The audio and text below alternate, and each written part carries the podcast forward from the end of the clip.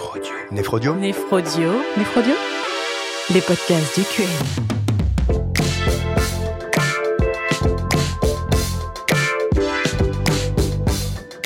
Bonjour, je suis Antoine Lano, néphrologue à Caen. Bonjour, je suis Lucille Figuère, néphrologue à Nantes.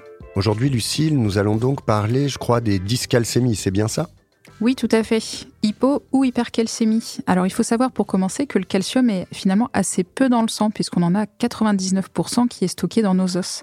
Et pourtant, la calcémie est très importante à mesurer car quand on a une dyscalcémie, on peut avoir des troubles de la conduction nerveuse en particulier. Donc les signes d'hypocalcémie peuvent être euh, des paresthésies ou un signe de trousseau. Le signe de trousseau, c'est quand on gonfle un brassard à tension, on peut voir euh, un spasme, une tétanie de la main du patient qui va du coup être le reflet d'un trouble de la conduction nerveuse. Et on peut voir assez fréquemment chez les patients avec euh, hypocalcémie sévère. En cas d'hypercalcémie, finalement, on a assez peu de signes cliniques qui sont souvent peu intenses et le signe principal est peut-être la déshydratation extracellulaire qui va être causée par cette hypercalcémie, car l'hypercalcémie est responsable d'un syndrome polyuropolydipsique avec des patients qui se mettent à uriner la nuit, à perdre du poids et qui sont d'ailleurs euh, un petit peu constipés également. Dans les autres signes cliniques des dyscalcémies, il peut y avoir également un retentissement cardiaque.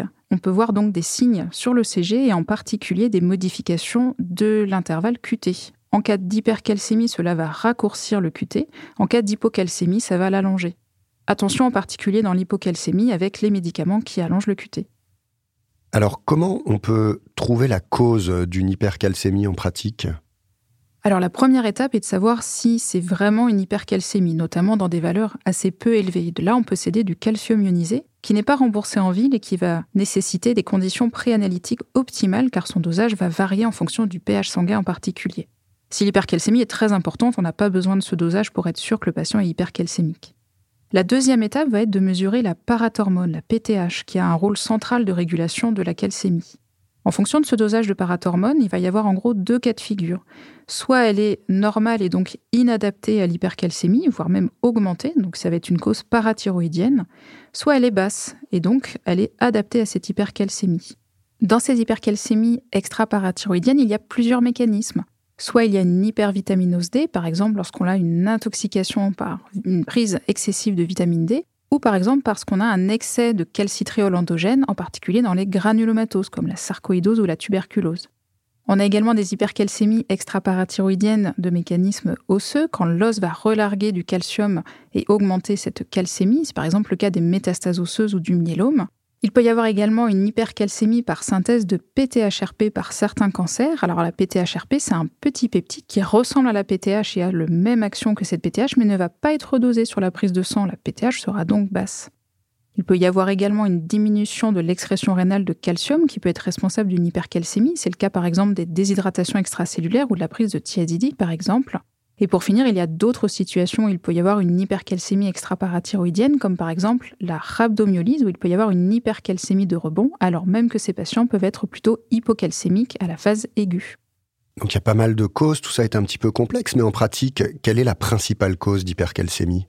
Alors, dans la population générale, la cause principale d'hypercalcémie, c'est l'hyperparathyroïdie primitive. Donc, la concentration de parathormone, elle va être dans les valeurs normales, mais donc inadaptée à l'hypercalcémie, ou même on va avoir une hyperparathyroïdie biologique.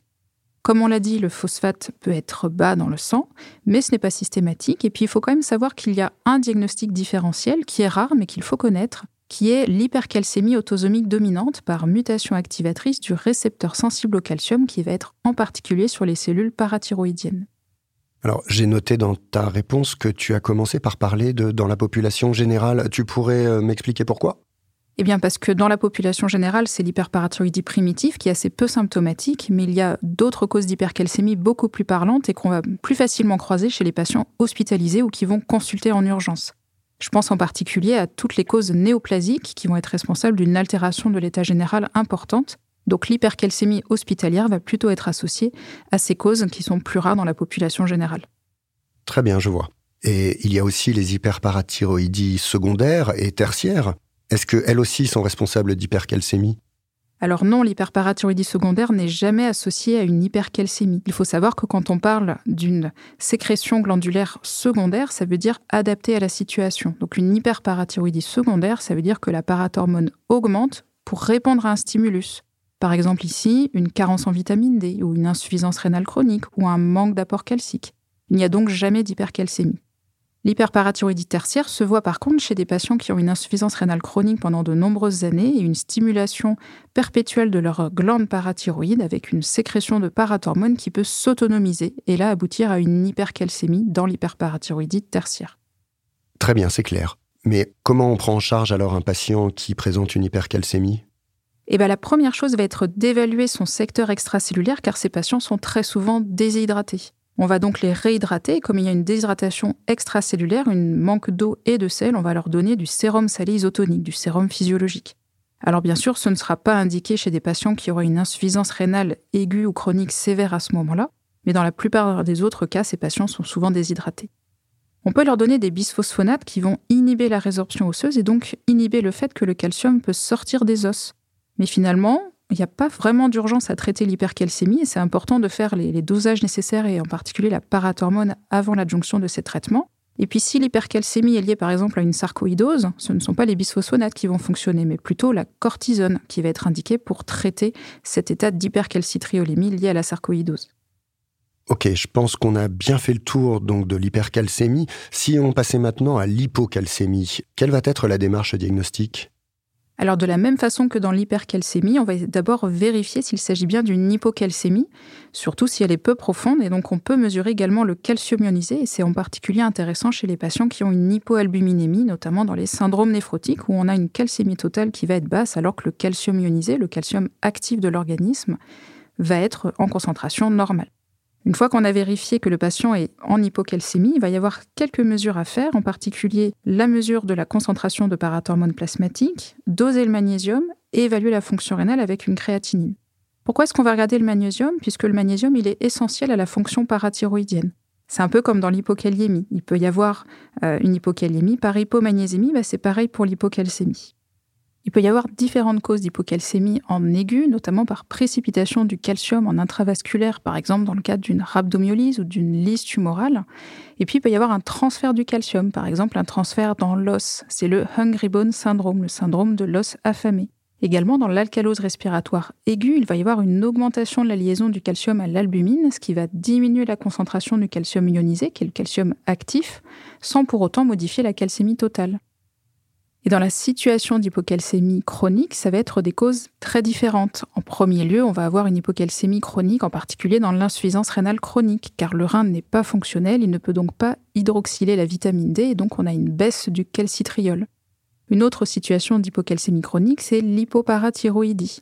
C'est une pathologie qui survient soit de façon génétique, soit parce qu'on a enlevé les parathyroïdes ou abîmé les parathyroïdes au cours d'une chirurgie thyroïdienne. Et ces patients ont également une hypocalcémie chronique. Donc j'imagine que pour le traitement de ces hypocalcémies, il va falloir apporter du calcium. Mais est-ce que tu peux nous en dire un petit peu plus? Tout à fait. En néphrologie, toutes les hypos, c'est assez simple, il suffit d'apporter l'ion manquant, donc on va donner du calcium par voie orale ou par voie intraveineuse en fonction de la gravité euh, de cette hypocalcémie.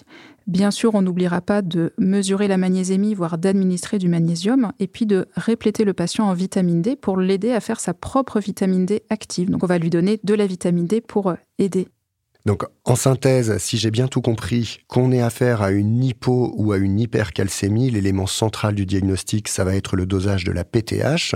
Il faudra pas oublier de doser la magnésémie dans les hypocalcémies. On peut avoir des causes qui sont assez variées euh, dans les deux tableaux et il va être important d'avoir une démarche étiologique pour aller jusqu'au bout du diagnostic afin de pouvoir proposer un traitement approprié de la cause également.